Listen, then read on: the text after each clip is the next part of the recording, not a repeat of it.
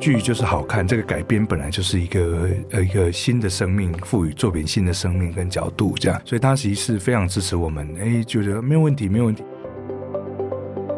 这样我们就办了很多课程，嗯，所以这个课程像《英雄旅程》，我们就啊、呃、推广了很多，比如找了好好莱坞的编剧顾问啊、编剧导师啊来台湾上课，然后给台湾编剧一些新的想象。既然是一个小说，它的改编就是我们更希望做一个作品，是它有独立的生命嘛，就是这个具有新的生命，而、啊、这个生命可以可以吸引大家最后回去看小说。欢迎收听《远见 Air》，各位听众，大家好，我是主持人《远见》杂志副总编辑林让君。今天呢，我们很荣幸邀请来的贵宾是汉草文创的创办人。曾汉贤，呃，创办人您好，呃，各位远见 On Air 的观众，大家好，我是曾汉贤。是我们谈到汉草，其实，在我们的这个整个影视文创圈是大大有名，哈，也是我们台剧很重要的推手。那这是一般的民众的话，如果谈到汉草的话，可能印象比较深刻就是红衣小女孩啊，然后这个模仿犯，还有那个呃，就是谁是被害者这些夯台剧跟电影哦，其实幕后很关键的推手就是曾。汉贤，曾创办人啊哈，比如说在模仿犯里面呢，就是曾汉贤创办人，他其实就是制作人，对不对？就蛋糕制作人这样的一个角色。对于这个模仿犯这样的一个成绩，这个呃汉贤创办人有没有什么样的一个感想要先跟我们说吗？呃，我们也非常的惊喜，这样就是说，呃，我我应该是说，我觉得模仿的成功来自于啊、一个一个十年的累积啦，就是我们呃决定要希望说台湾的内容本身。呃，可以越来越呃类型嘛，然后越来越有一个国际的语言这样，所以我们这个这整个的积累其实有超过一个十年的 的持续练功这样子，然后呃，所以说说真的，就是当然都很羡慕不同的国家的内容啊、呃，甚至韩国啊、日本啊、美国啊各种不同都有很好的内容这样，那我们也非常羡慕。那可是就是在一直也在想说，那台剧或者台湾电影什么时候有机会也可以像其他国家这么受欢迎的内容，在在全球也。很好的那种呃观赏啊也好，或是观看的热潮这样爆红这样，嗯，然后所以其实我们是不断的，其实一一直在学习说怎么样用一个大家熟悉的语言，那类型就是一个大家容易国际共通的语言，它是一个更约定俗成的一个讲故事的方法。然后我们是想办法用这个东西持续学习去。趋近，就让我们的也许台片或台台剧，就是呃达到一个让大家容易呃接受的一个一个一个一个方式来完成这件事情，这样。所以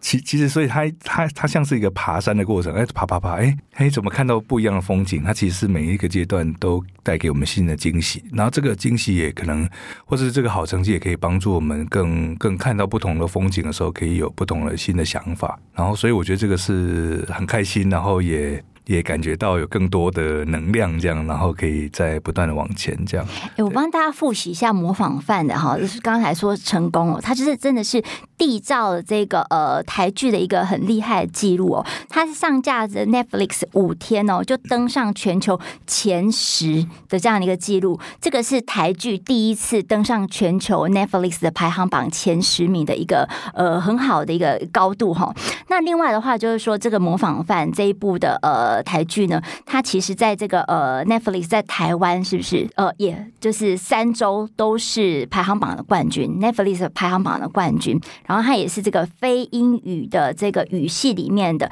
第二名，全球第二名的这个排行榜，所以其实他模仿犯在这个呃全球的或是台湾哦，都受到一个热烈的欢迎哦。所以这个在一开始在制作之初，有没有想说哦，我就是公布美信，我取得这样的一个日本大作家的一个授权之后，模仿犯这样的一个剧集就可以有这样的一个顺遂的路？你当初有想到过吗？呃，没有。当初有设定说他可能可以达到什么样的成绩？应应该更多时候，可能我们制作内容的时候，我们更更常想的是从我们自己出发，就是说。我们做完《谁是被害者》之后，也一直在想说，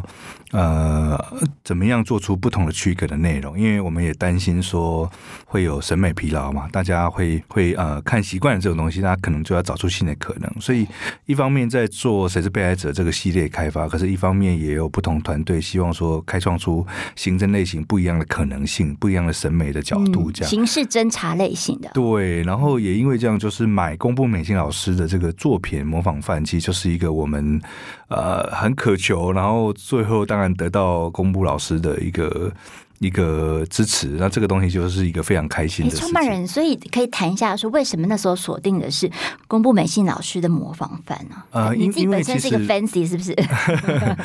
对，然后应该应该这样讲，就是说，其实日本有很丰富的这种刑侦推理的小说啊，它其实分类的非常精细，这样。然后宫部老师的作品比较被归类在社会派，所以他他有更多的社会观察，然后从那个社会观察看到那个犯罪的本质跟。跟状态这样，那这个是很很有别于像谁是被害者所所被被大家喜欢的点，因为谁是被害者可能比较像是高概念，那它有一个呃机关，或是有一个这种啊、呃、推理的机关的这种这种解谜的过程，那其实非常不一样这样，所以呃会买模仿万，其实确实是来自于说刚好这样的互为不太一样角度的诠释呃这个刑侦推理类型，然后我们就觉得对，就是可是这个挑战其实在。在整个开发剧本开发过程中，其实非常的非常压力非常大，因为就是哇，它是一个这么有名的一个小说，然后也得到这么多的书迷的喜欢，然后要想办法跨越它，就有很多的难度。这样，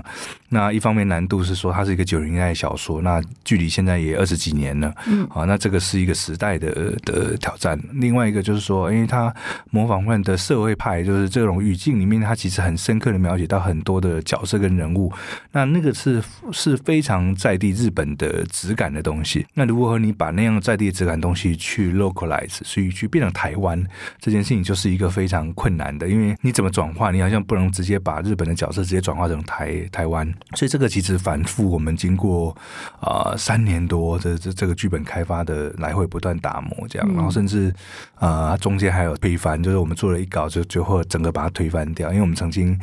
呃，花时间在有点像是是做一个现代版的，可是后来一直觉得这个现代版好像找不到这个小说的最原始的那个味道，嗯，所以最后还是决定就是回到那个九零年代。然后因为九零年代台湾的那个社会的质感其实跟日本有一点相似，就是哦，就是媒体很疯狂的，对对，他他那个时代就是人都有一种登台感，因为可能有媒体了，你开始可以把人的那种东西放大到到让整个社会都可以被看到，所以其实犯罪也隐隐在这里面去找到他。他的释放，或是找到他的放大自己的操作的空间，对，所以可能我觉得这个是这个是后来调整成九零年代之后，就觉得很多东西都很顺利的这样子，对。可是这个是是是我我觉得这整个过程，我们还是非常谢谢那个公布老师，就是提供这样一个非常好的文本，然后有有机会，我们也愿意挑战他，然后这个得到一个很好的一个呃文本，跟就是有文本本身跟最后影视。作品、影像的作品之间互为、互为这种互动、互为更这种可以对话的一个一个好的好的机会。这样，所以创办人在这个三年的剧本打磨的过程当中，有去征询公布老师意见吗？还是说，其实他就是放手让你们做？在三年里面，他其实也没有什么太多的一个介入。对，他其实很尊重。团队，因为他一直知道说这个改编非常困难，嗯，因为他很难想象说啊，那这个九零年现在的整个社会都不一样，你怎么改变？对，而且日本的语境或社会脉络要变成是台湾版本的，这挑战相当大哎。对对，所以呃，他其实是非常尊重我们，因为说我们反而更忐忑，因为我们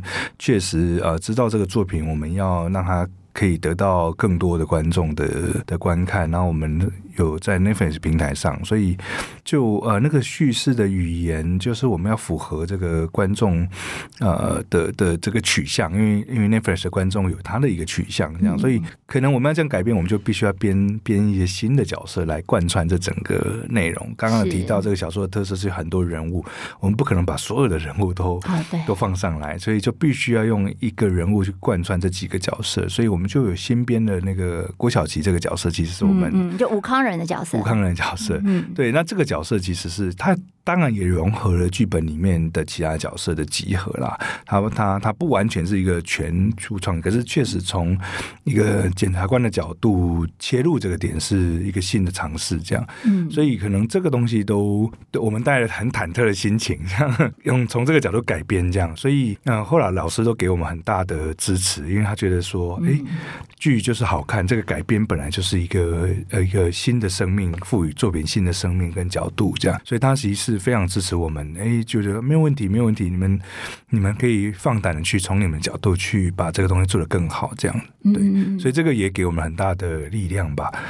对，强心针知道说我们可以可以无后顾之忧的好好的努力去怎么把它做好。对，那其实汉贤创办人其实在这里面，呃，就是模仿犯也是制作人这样的一个角色，对不对？那我们知道说，其实制作人应该是非常在这么。呃，艰难的挑战的这个剧本啊，或者是说制作的这个创作过程里面，可以谈一下说，你这几年来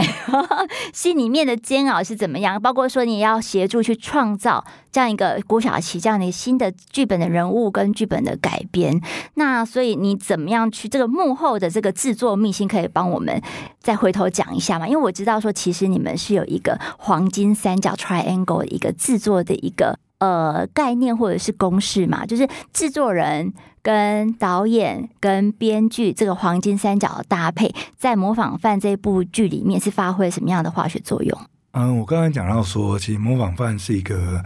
呃十年的积累，这样。对，然后这个十年积累其实来自于说，我觉得传统台湾在很多剧本的开发上面，我们比较多的是是呃编剧老师带着一些写手一起去创作这样。那我们其实有效去想要学习美剧的一个工作方法，那那个叫 Writers Room，所以它就有一个可能团队的工作方法的形成这样。那团队工工作方法很需要的是怎么样去带领这个团队的动力的的推动故事这样。那因为可能我们我们的文化里面很少是敢于在一个会议上大家直言不讳去彼此批评这样。可是其实，所以你们开会现在是有点像斗争啊，火花四射，是不是？因为你你为了故事更好，你好像就需要用更直接的方法去表达，因为它不能是彼此互相尊重，像就是要当然大家所所谓也不是人身攻击啊，它比较像是一个就事论事，就是在在那个题材上、故事上，我们去如何去透过这个讨论去找到更好的。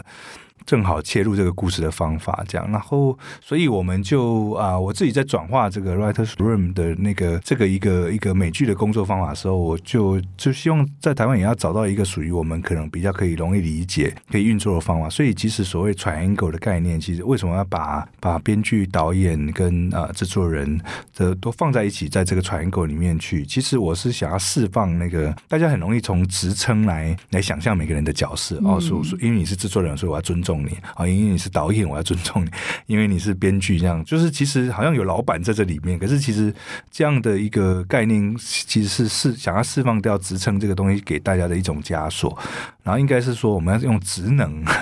就是其实我们要解构说啊，制片人到底啊，他在这里面在推动的东西是什么？然后导演到底在这里面，他可能提供的是这种创意，然后编剧可能提供是一个故事构成，然后制作人是提供的其实是如何思考市场的定位这样。然后那大家讨论的时候，就是其实用职能的方法来彼此撞击。对，然后这个职能也会呃也会换位思考，哦、呃，去找到一个呃团队动力的推动的可能。所以呃我我觉得它不是一个新的概念，可是我我我们因为我们希望把这样工作方法在地化的时候，我们就希望台湾有一些比较容易大家理解跟对应的一种一种角度。所以这个 Triangle 是这样形成的，它它其实就是 Writers Room 就其实就是美剧的一个工作方法的呃台版的模式的延伸这样子。但是你这是你们第一。第一次应该不是第一次导入这样的一个美剧，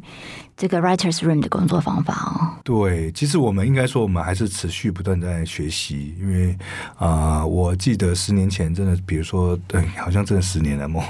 麻醉风暴那时候，可能可能八九年。决定要做的时候，就产生很多的，因为他也他的成功也是突然来的，大家看到一个新的台剧的可能这样，然后可是我们在做第二季的时候就发觉了很多问题，因为因为台湾啊、呃、在做类型剧的时候，其实很需要很多专业知识，可是呃传统上面的呃编剧他们可能不一定有这样的做填调的这样的这样的经验，所以我们就找不到编剧，然后也找不到编剧愿意投入跟我们一起在创作一样这样的 IP，所以为了要呃，得到更多的的呃，吸引到好的编剧人才的投入，这样我们就办了很多课程。嗯，所以这个课程像《英雄旅程》，我们就啊、呃、推广了很多，比如找了好好莱坞的编剧顾问啊、编剧导师啊来台湾上课，然后给台湾编剧一些新的想象，这样。然后这个过程当中，对，就是呃，其实是不断引进，跟大家说明 Writers writers room 的这个工作方式。那也当然是希望大家可以更容易理解，然后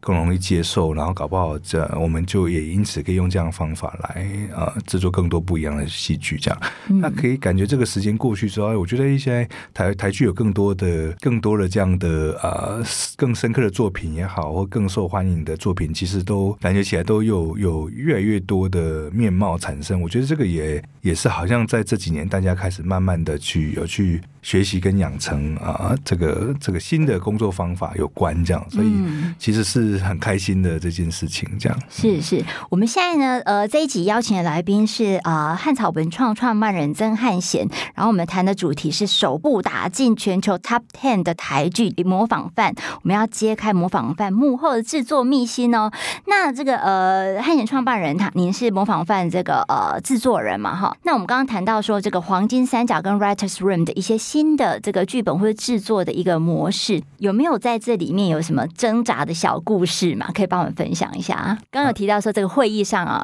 一定就是鼓励大家要怎么样，就是批评啊，还有斗争吗？或者是说，就是有更多的创创建都可以提出来的？因为其实说故事就是有时候是指引一个方向，然后让大家都啊感感受到那个方向是是它很它很像是一个一个导游吗？还是一个、嗯、一个一个智者？他指引一个方向，让大家都。觉得哎，想往那个方向走，所以他其实很需要有时候要有一个带领的一个过程，这样。所以其实，可是这个这个方向本身也一定会经过一些啊、呃、撞墙期，有时候大家会找不到，呃，大大家会不知道怎么去推动这件事情，这样。所以可能不断的在这个讨论过程中，必须接受跟很开放的去接受彼此的意见是重要的。这件事情就是那个整个团队动力在运作的时候，必须要具有开放的心态去面对它，这样。嗯。所以，嗯、呃，我我现在很难去找到一个，马上就想到说，我们那个火花试射过程有什么？有，比如说像那个吴康仁，嗯、因为他是郭小琪检察官嘛，对，挑大梁。听说就是他，因为他这个是原著里面没有的角色，他对于这个呃角色的部分有没有呃很多的疑惑，然后需要你们咨商啊，或者是说一起陪。聊这个角色的部分，其实康仁后来参与蛮多的，尤其在剧本的阶段，他也提供了他很多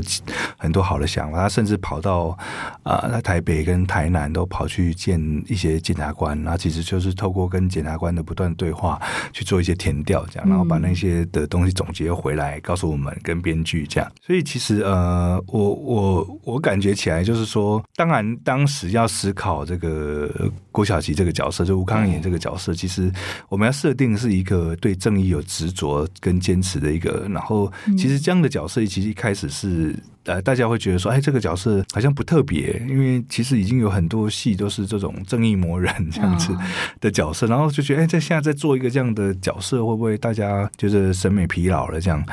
可是我自己那时候，我有一个想法，就是说，哎，我觉得 我们时常在社会新闻啊，在网络上看到很多，好像呃很多不公平的事情，然后就看到很多人的那个回应哦，网友或网民的回应，就是说，哎呀，他好像针对哪些事情他会抱不平，所以我感觉起来就是说，也许在不管是因为疫情也好，是因为整个社会形态的状态这样，就是大家好像深刻感觉到这个正义没办法伸张这样，嗯。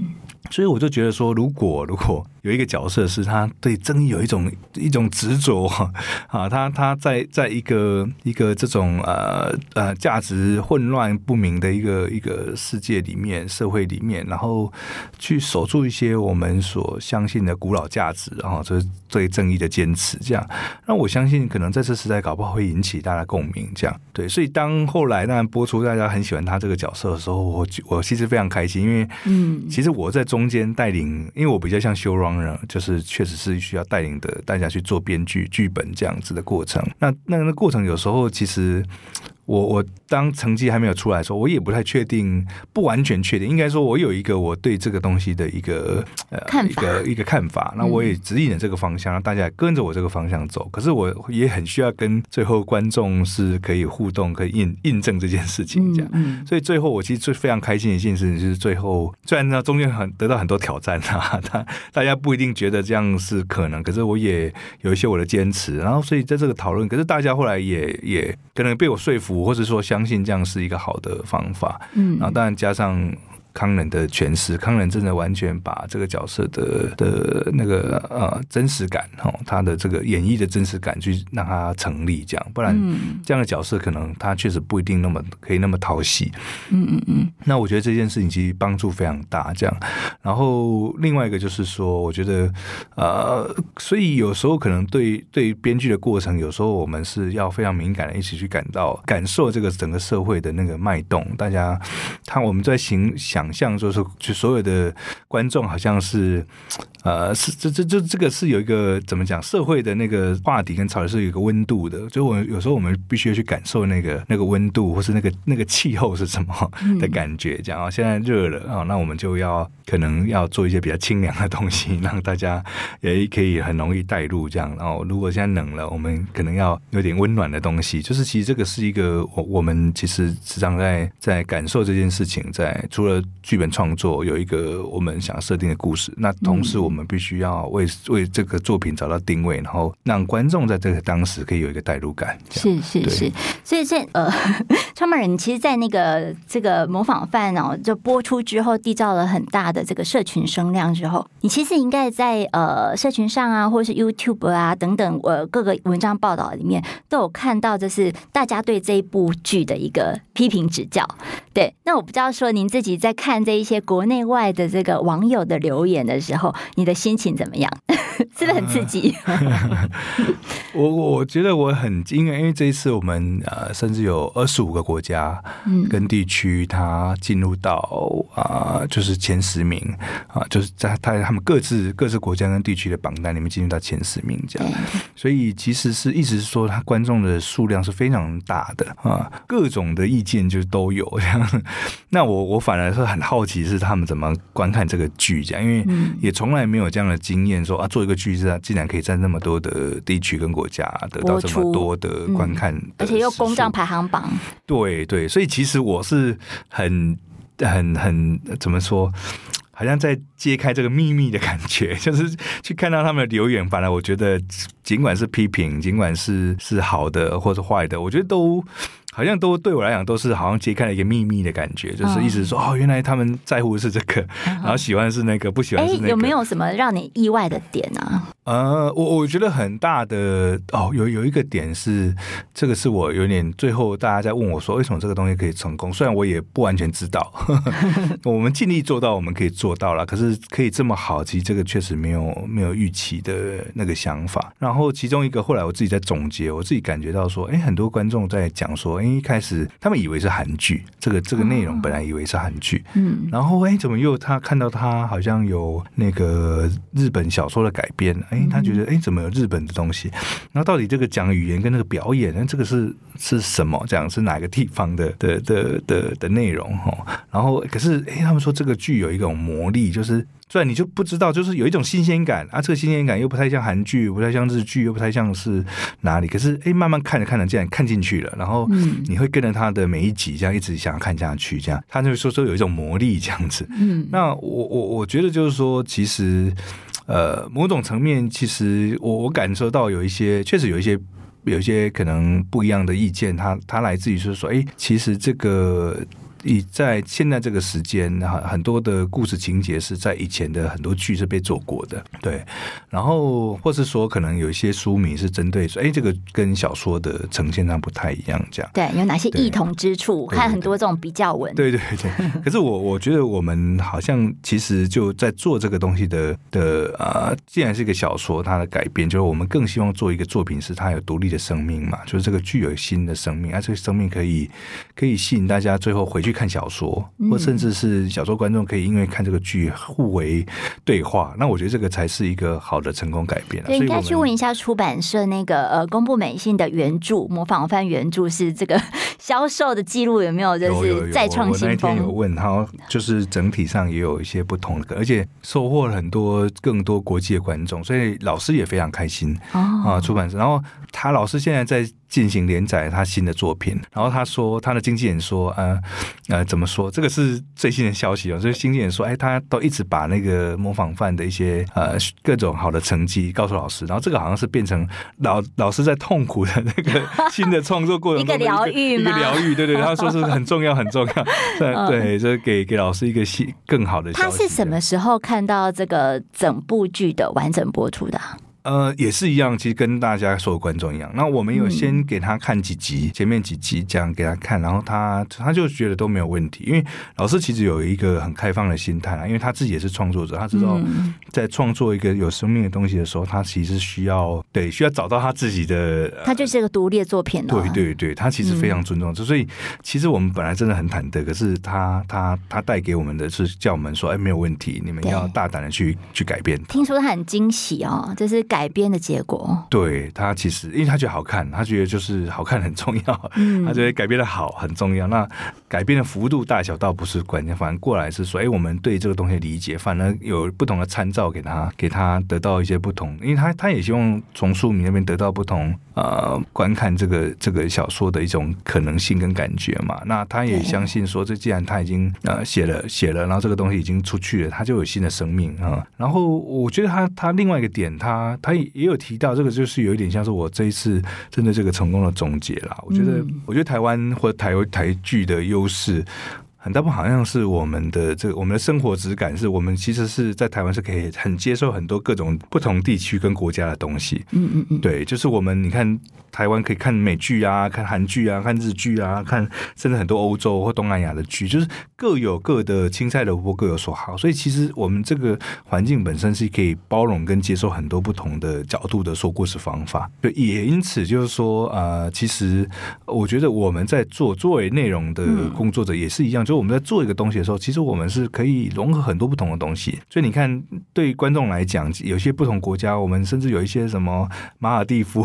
南美洲巴西，然后阿拉伯国家，其实每个人。在看这个东西的时候，他可能一开始以为是这样的东西，结果后来发觉不同，因为我们融合了新的新的口味跟样貌出来。那我我我自己反而觉得这个可能就是台湾的某种优势，然后或者台湾的某种这个社会的整个质感，或者我们生活的这个质感本身让，让让国外的这些不同的。地区和国家的的市场，他们看到一个新鲜的东西，而且又可以得到共鸣。对，欸、他们不一定看到，啊、他们就是好像很像是什么，可是又不一样。嗯、我觉得这个可能，也许某种层面也是，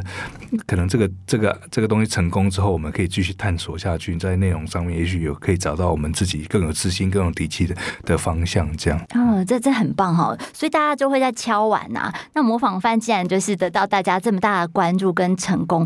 会觉得说这样一部。独立生命的这个作品，它会不会有第二季？嗯，对，这个这创办人在我面前呢，就露出一个尴尬的微笑，不能剧透太多了。对，呃，我我很开心，就是观众喜欢，然后确实观众也有人在表达这件事情，这样。然后，当然，我觉得我们这次有一个很好的伙伴，就是 Netflix，他们也、嗯、也其实是用很大的力量去推广这个作品，然后得到这么好的成绩，这样。然后，我相信他们也很开心啦，他们也觉得这个这次这样的整个合作跟这样的播出，其实就带来一些更好的效果，这样。所以他们也决定，当然会持续投资台剧嘛。然后，另外一个点就是说，他们。可能我可能要好好再跟他们讨论他们的一些想法，也许当然期待之后，当然持续做一些好的作品给给观众，这样甚至是不止台湾跟全球的观众都喜欢我们的作品，这样对。哎、欸，好哦，所以就是其实还是没有很明显的 yes or no，就是说有没有第二季啊？哈，大家可以持续再敲碗下去嘛。